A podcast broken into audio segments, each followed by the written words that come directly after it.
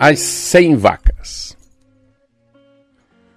Um homem tinha 100 vacas e cuidava delas com muito cuidado. Ele tinha muito orgulho, orgulho de cada vaca que engordou nos pastos da sua propriedade. Hum, algumas das vacas ele reconhecia pelo mugido. Hum, hum. A vaca mugia no pasto e ele dizia: Ai meu Deus, a mimosa hoje tá brava. Ah, mimosa!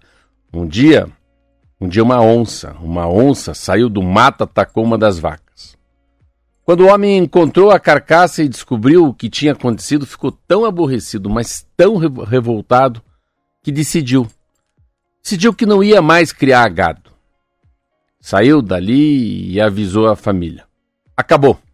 Chegar, não aguento mais. Vou vender tudo. A mulher dele, Roberta, questionou: Você vai vender 99 vacas porque perdeu uma só, José? Vou. Vou sim. Eu estou revoltado. Para mim, perdi a esperança. Perdeu a graça para mim, ele disse.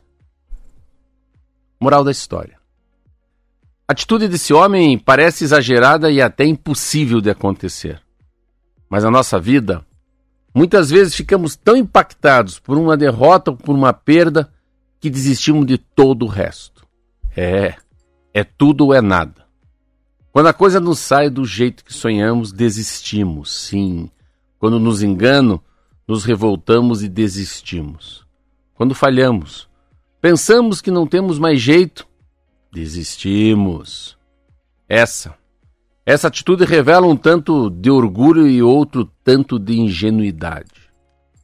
Toda caminhada envolve fracassos e erros.